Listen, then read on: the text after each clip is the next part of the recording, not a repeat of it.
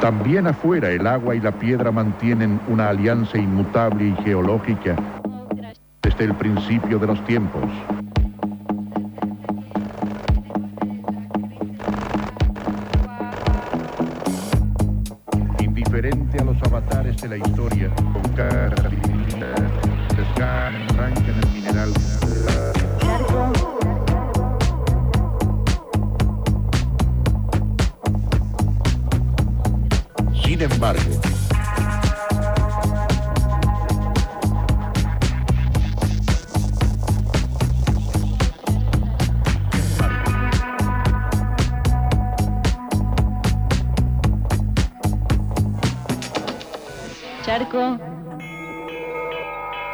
El agua que se escurre en los poros de la piedra.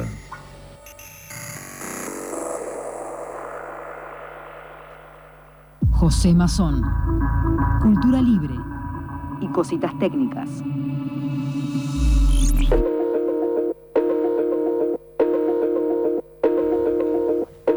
...36 minutos pasaron de las 9 de la mañana de este día miércoles 26 de agosto, cumpleaños de Blas, que no lo mencionamos en un inicio. Ya tenemos como 5 o 6 pestañas abiertas en nuestras computadoras. Sí, me- mínimo. mínimo como para poder comunicarnos con José Mazón y empezar a estar un poquito más atentas a esta virtualidad que nos atrapa sistemáticamente. Buen día, José. Buenos días, ¿cómo andan? ¿Bien vos? Muy bien, muy bien. Este, siempre eh, es, lindo cuando, cuando ustedes me conectan, siempre sucede que cuando este, me dicen, te dejo al aire, está hablando el gran Fritz y su voz de la aventura del hombre me retrotrae a mi más tierna infancia, viéndola en un televisor blanco y negro que se movía mucho, así que me hace muy bien es- ese momento. De esos televisores que tenían la perillita para ir corriendo número por mi- número. Un, era un Zenit que pesaba 200.000 kilos y sí, tenía la, la perilla que iba corriendo número por número. Eh, hoy de- decían que hoy es, mm, si no estoy equivocado, 26 de agosto y entonces si las, mem- si las cuentas no me fallan, ayer fue 25 de agosto. Exacto. Y ayer, 25 de agosto, se cumplieron 29 años de que un pibe de 21, estudiante, en Finlandia, desde Finlandia, mandase un correo electrónico. Y usted me puede decir, José, la verdad que esta es una efeméride bastante devaluada. Me- estás recordando que un pibe hace 29 años mandó un correo electrónico. Bueno, lo primero que debiéramos decir que hace 29 años el correo electrónico no era algo tan común como hoy, pero mandó un correo electrónico diciendo algo interesante. Y decía lo siguiente ese correo electrónico. Hola a todos, estoy haciendo un sistema operativo gratuito. Solo por hobby, no va a ser nada grande ni profesional. Para computadoras 386, ustedes recuerdan las computadoras 386 de hace mucho tiempo, ¿no? Eh, mm, no. No, no te Bueno. vamos a mentir, no. María se ríe de nosotras igual, porque María es obvio que sí la recuerda. Igual seguramente que si nos decís o ya lo estamos buscando y decimos, ah, sí, esta. las computadoras más viejas de la de principio de la década de 90. Entonces el correo decía, estoy haciendo un sistema operativo gratuito, solo por hobby, no va a ser nada grande ni profesional para computadoras 386. Ahí vi la foto, perdón, y si me recuerdo.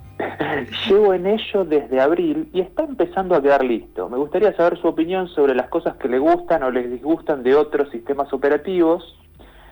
Actualmente he portado algunas aplicaciones y parece que las cosas funcionan. Esto implica que tendré algo práctico dentro de unos meses.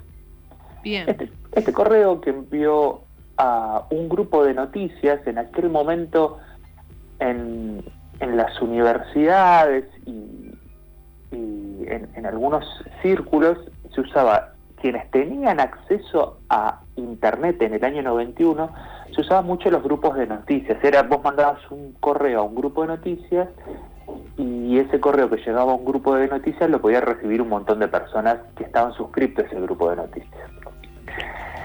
Este correo lo envía un tal Linus Torvalds, un estudiante de Ciencias de la Computación de Finlandia, el 25 de agosto del año 91. Linus Torvalds es el autor de Linux, el sistema operativo que ustedes tienen en sus teléfonos celulares, que ustedes ahí chicas tienen en la computadora que está eh, en la mesa, Sí, en la cual abrieron un montón de pestañas, esa computadora tiene Linux.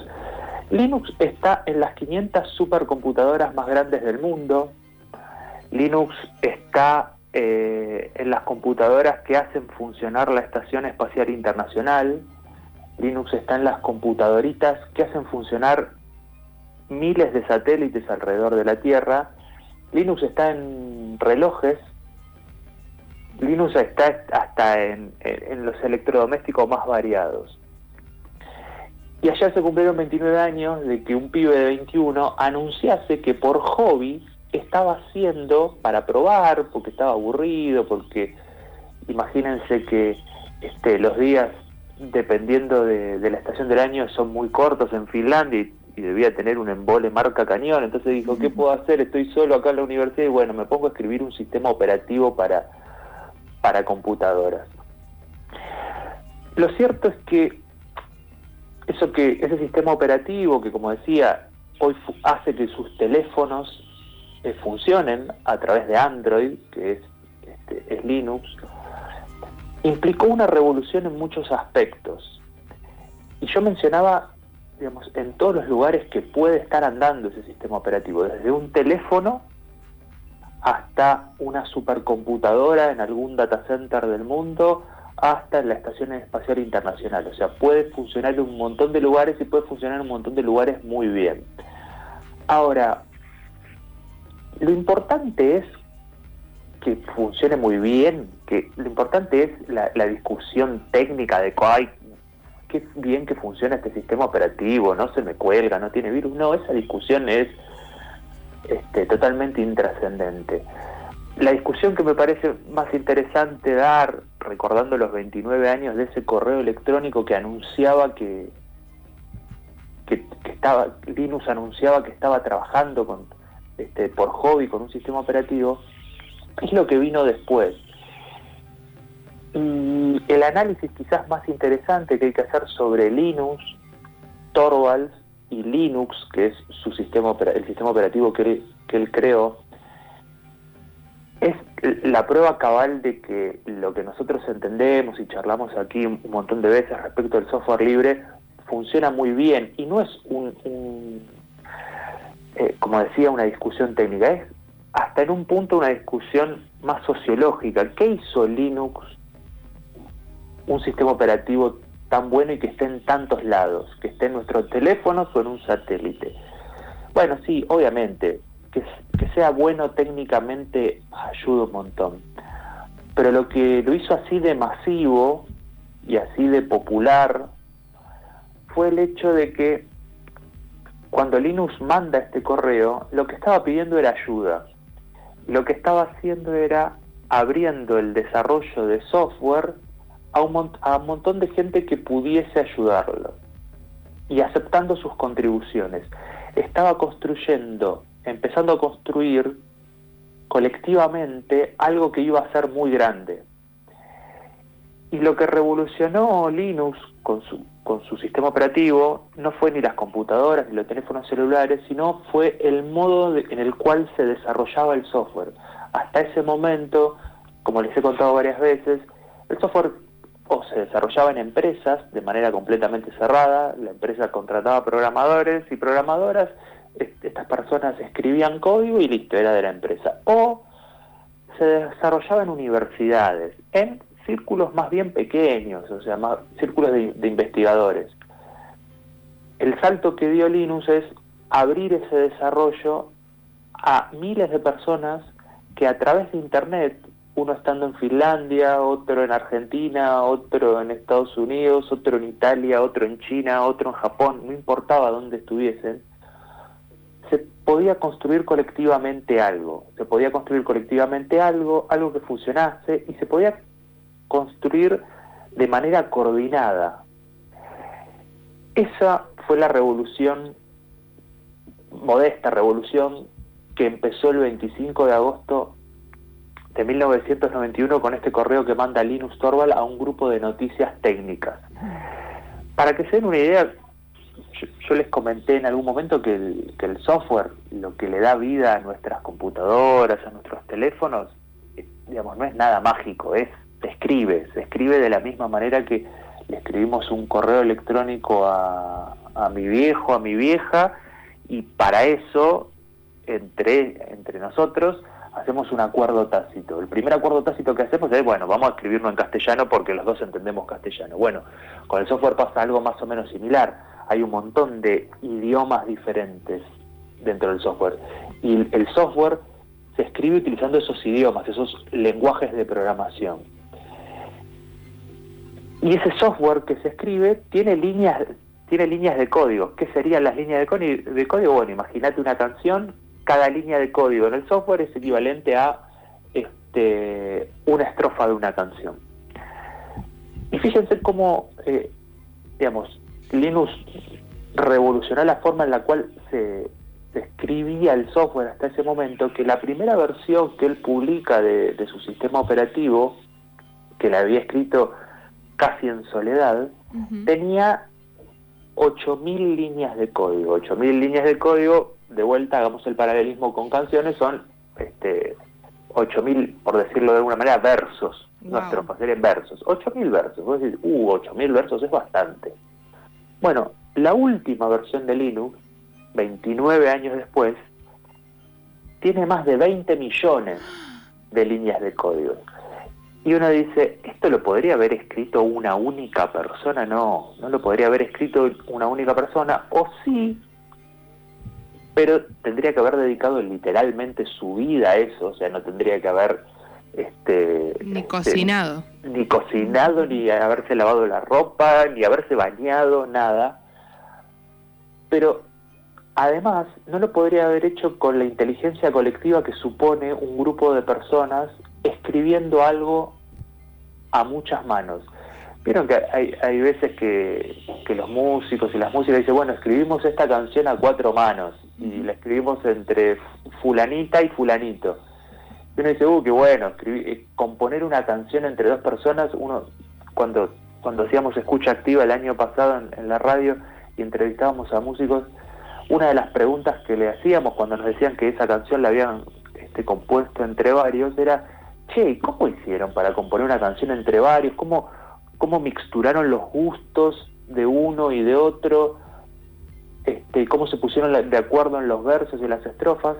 Bueno, imagínense eso mismo multiplicado por miles de personas que no se ven la, las caras y que se conectan a través de internet y se comunican a través de correo electrónico. Bueno, eso que parece imposible, que uno a priori dice, puede decir, no, ¿cómo vas a lograr que 10.000 personas, cada una desde su casa o desde su lugar de trabajo, se ponga a escribir una partecita de esas 20, más de 20 millones de líneas de código que hacen que ese sistema operativo Linux funcione en mi teléfono o funcione en, en la Estación Espacial Internacional o en los satélites o en supercomputadoras? Bueno, una priori podría decir eso va a terminar en el fracaso. Bueno, todo lo contrario.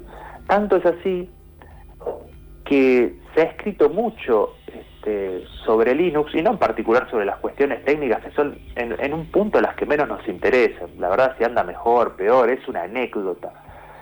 Pero se han escrito muchos libros y muchos ensayos que analizan este modo de construcción colectiva del software. Uno de ellos, se los dejo eh, para que lo lean si, si tienen ganas, se llama La Catedral y el Bazar la Catedral y el Bazar es de un programador estadounidense muy despreciable en sus, en sus dichos y en su ideología, muy despreciable, pero que sin embargo lo que escribió es buenísimo respecto de que él analiza ese modo de construcción colectiva.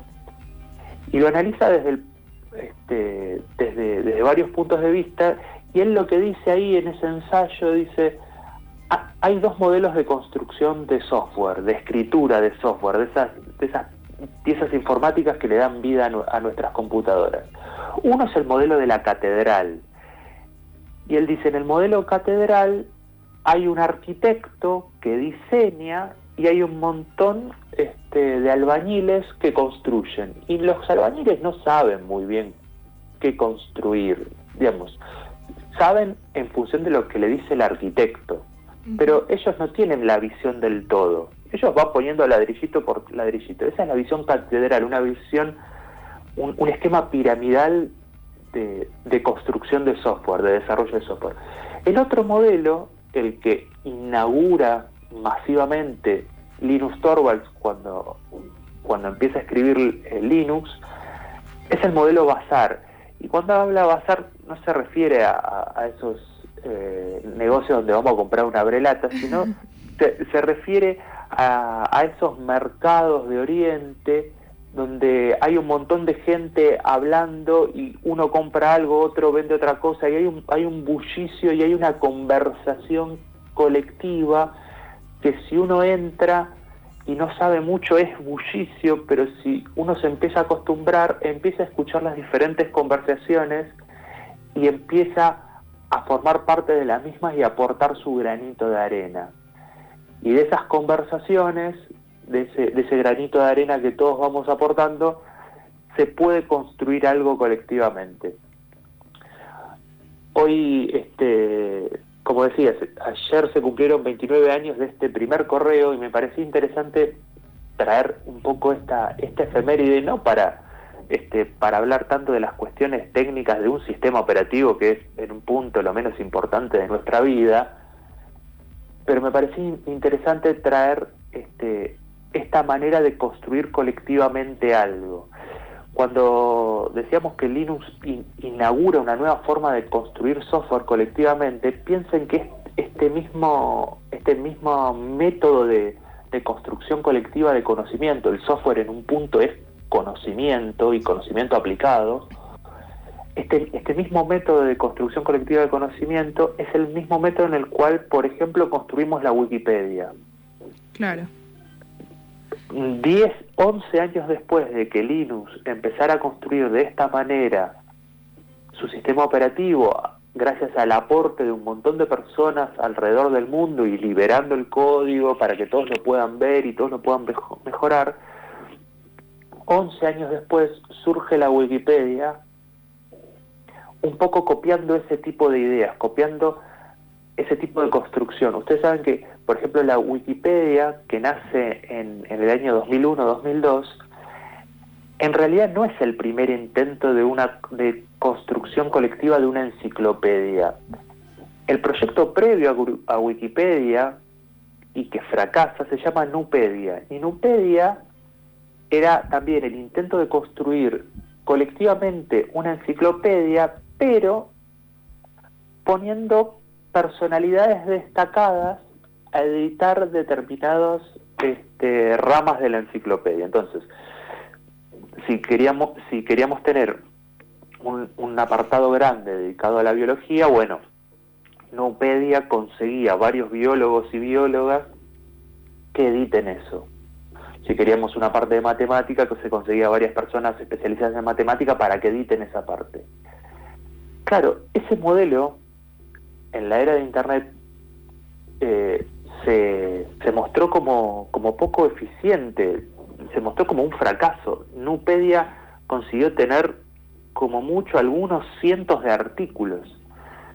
Cuando quienes iniciaron Wikipedia se dieron cuenta de que eso no iba a funcionar en términos de que no iban a lograr la masividad que, que pretendían, quienes, imagínense que quienes fundaron la Wikipedia lo fundaron con un objetivo bastante, bastante ambicioso, es decir, queremos que Wikipedia tenga un resumen de todo el conocimiento producido por la humanidad en toda su historia. Tranqui. Bueno, eso, tranca, empecemos tranqui, escribamos un librito, no, bueno, tratemos de compendiar este el contenido enciclopédico que produjo la humanidad en toda su historia. Bueno, el método que habían elegido, es decir, poner personalidades destacadas a editar determinadas partes no, no, no fue este, efectivo. De hecho, tuvieron algunos cientos de artículos. Hasta que se dieron cuenta y dijeron, che, ¿por qué no hacemos lo siguiente? ¿Por qué no hacemos una enciclopedia que todo el mundo pueda editar y que todo el mundo pueda aportar? No importa si estudiaste física, si estudiaste biología, si estudiaste literatura, si estudiaste este ciencias sociales, no importa. Si, todas las personas tienen algo para aportar. Así fue que surgió la Wikipedia y así fue que hoy la Wikipedia es lo que es. La Wikipedia no podría ser lo que es sin el modo de construcción colectiva de conocimiento que inauguró Linus Torvalds hace 29 años. Me, lo primero que pensé con, esta creación eh, colectiva de Linux, a lo primero que me llevó fue como a lo que sucede cuando hay que hacer un trabajo práctico en la facultad en grupo. digo, superadores, increíble, porque digo, muchas veces cuesta entre tres, cuatro compañeros eh, entregar un trabajo que no tiene ni cerca de 20 millones de líneas de códigos eh, y me parece sorprendente ya de por sí desde ahí. Sí, yo pensaba exactamente lo mismo, como el nivel de el nivel y la capacidad de organización y de respeto y de confianza que tiene que existir entre esas personas que aportan esta construcción colectiva para que esto pueda funcionar y pueda seguir creciendo y pueda mejorarse. Y me encantó la comparación con lo de Bazar, porque es verdad que cuando entras a ese tipo de lugares, mismo que yo entiendo como creo que un 0,00% de, de sistemas operativos, pero de repente abrís algo o estás viendo cuando alguien trabaja y te aparecen todos esos códigos y decís, qué despelote esto, es un caos, mismo cuando entras a ese tipo de mercados tan grandes, y después cuando empezás a desmenuzar o a entender las dinámicas o a comprender ese lenguaje que se genera ahí y ese engranaje, ahí vas como entendiendo eh, el todo en su conjunto, algo que en un inicio te pareció un caótico caos. Claro, saben que además de eso, esta construcción colectiva donde es este, muy, muy este, horizontal la forma de, de, colaboración. Es decir, si vos crees que, por ejemplo, podés mejorar una partecita de Linux porque no anda del todo bien, o podés agregarle alguna funcionalidad, mandás esas mejoras. Ahora, vos te si ustedes se ponen a pensar en la estructura piramidal que hay en un montón de empresas, donde están las personas que trabajan, están los supervisores y supervisoras, están los gerentes, los directores, los... Bueno, esas estructuras recontrapiramidales y en el inconsciente colectivo de, la, de la inmensa mayoría de las personas que caminan por la calle, si vos le preguntás, esas personas te van a decir, no, claro, hace falta una estructura piramidal así porque de esa manera se puede organizar bien el trabajo. Pero si vos te pones a ver cómo se construye este, cosas como Linux o como el software libre ya en general porque se construye de la misma manera, en general hay un montón de personas aportando código y a lo sumo una decena, pero como mucho, de personas que son las que revisan eso, lo controlan y deciden si va o no va. Esas personas suelen ser o las que iniciaron el proyecto o las que tienen muchos años de experiencia y saben si, el aporte que otra persona, por ahí más inexperto o sin, este, o sin mucha experiencia, ese aporte que hace, si va a andar bien o no va a andar bien, o si podría hacerse de una manera mejor. Pero lo importante de todo eso es este, que esa construcción colectiva este, funciona. Algo que nos han, este, se han cansado de decirnos en la tele y en los diarios que no podía funcionar nunca. Bueno, un ejemplo concreto de algo que funciona colectivamente sin demasiada burocracia y sin demasiada este, escalones ni pirámides de decisión, este, funciona perfectamente. Sí, como mm, esto de el constante movimiento que tienen este tipo de, organizaciones donde siempre obviamente tienen que existir un par de personas o un grupo de personas que ordenen esa información, pero que existe siempre esa apertura y esa invitación a poder tomar cosas y aportes para mejorar y revisar y no quedar en una estructura rígida como es el caso de las empresas que, que comentabas. Sí, aparte también es un este, es un re ejercicio de cómo este, de cómo hacer crecer una comunidad en, términos de que de, cómo alentar a las personas que te están ayudando y por ahí el, el, aporte que están haciendo este, en un caso concreto te mandan una mejora para el software y más que mejorarlo lo, lo, empeoran. Toda esa dinámica de, de, cómo a esas personas nuevas y sin experiencia que, que tienen deseos de aportar, cómo es también en un punto de las personas que tienen más experiencia ir un, poco llevando de la, de, la mano a esas personas para que en, algún momento sus aportes este, puedan, puedan entrar, ¿no? Este, ha, ha, habido ejemplos de, proyectos de software libre que quienes este, decidían esto eran este, personas bastante despreciables y ahuyentaban a la comunidad. este, entonces, esto es todo un, este, un laburo que, que excede este, lo técnico, le excede por ampliamente lo técnico y que tiene que ver muchísimo con las relaciones humanas, con cómo nos relacionamos y cómo logramos construir una comunidad que dentro de ella se escribe el, el software que está en nuestros teléfonos o que está en los satélites que dan vuelta a la Tierra. Sí, aparte, eh, también trayendo esto es como que también eh, se, se, deja ver un poco ese universo que para quienes no estamos eh, nada adentradas en él, es bastante opaco y, no imaginamos jamás que, que, un sistema operativo como Linux puede estar siendo construido de esta manera eh, colectiva como proponemos en un montón de, organizaciones y en tantas otras tareas. Siempre imaginamos que tal vez es un laburo de gente que está más en soledad y así muy ensimismada en la computadora y jamás podemos imaginar que, es algo así, que propone algo tan eh, liberador en un punto. Pero sabes que eso que vos decías, que es algo bastante opaco, nos han hecho creer que todo eso es bastante opaco justamente porque en el conocimiento está el poder y porque, digamos, a, a, las empresas monopólicas que producen software no les interesa que, que el, la forma en la cual están escritos sus programas este, sea difundido. Y fíjate otra cosa, el estereotipo de, de, persona que hace estas cosas, vos lo decías recién, es una persona que lo hace en soledad, y imagino que si vos te pones a pensar en, en, una imagen para esa persona que en soledad escribe un software, probablemente te la imagines en penumbras, con solamente la luz de su teclado iluminándole la cara. Con anteojos. Y, claro, y escribiendo por horas y horas en esa computadora y a lo sumo tomando café.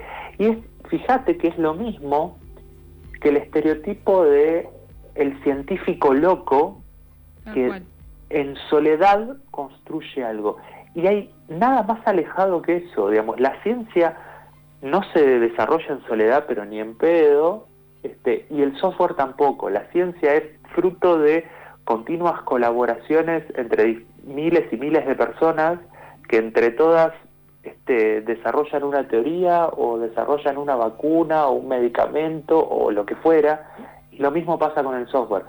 Ese estereotipo de, científico loco que trabaja solo en su laboratorio o este, de programador que se la pasa este, cientos de horas sentado adelante en una computadora, lo único que buscan, creo yo, es alejarnos de esas tareas, es hacer ver a esas personas como enajenados y cuando, claro, vos sos chica, estás en la primaria o sos pibe, estás en la secundaria y ves eso y dices, no, yo no quiero eso para mí, yo prefiero hacer otra cosa. Bueno, es, es, es una manera, creo yo, sutil o no tanto, de excluir a muchas personas de esa actividad que genera conocimiento. Este, que nada, este, me parece malísimo, pero bueno, este, ahí es mi opinión.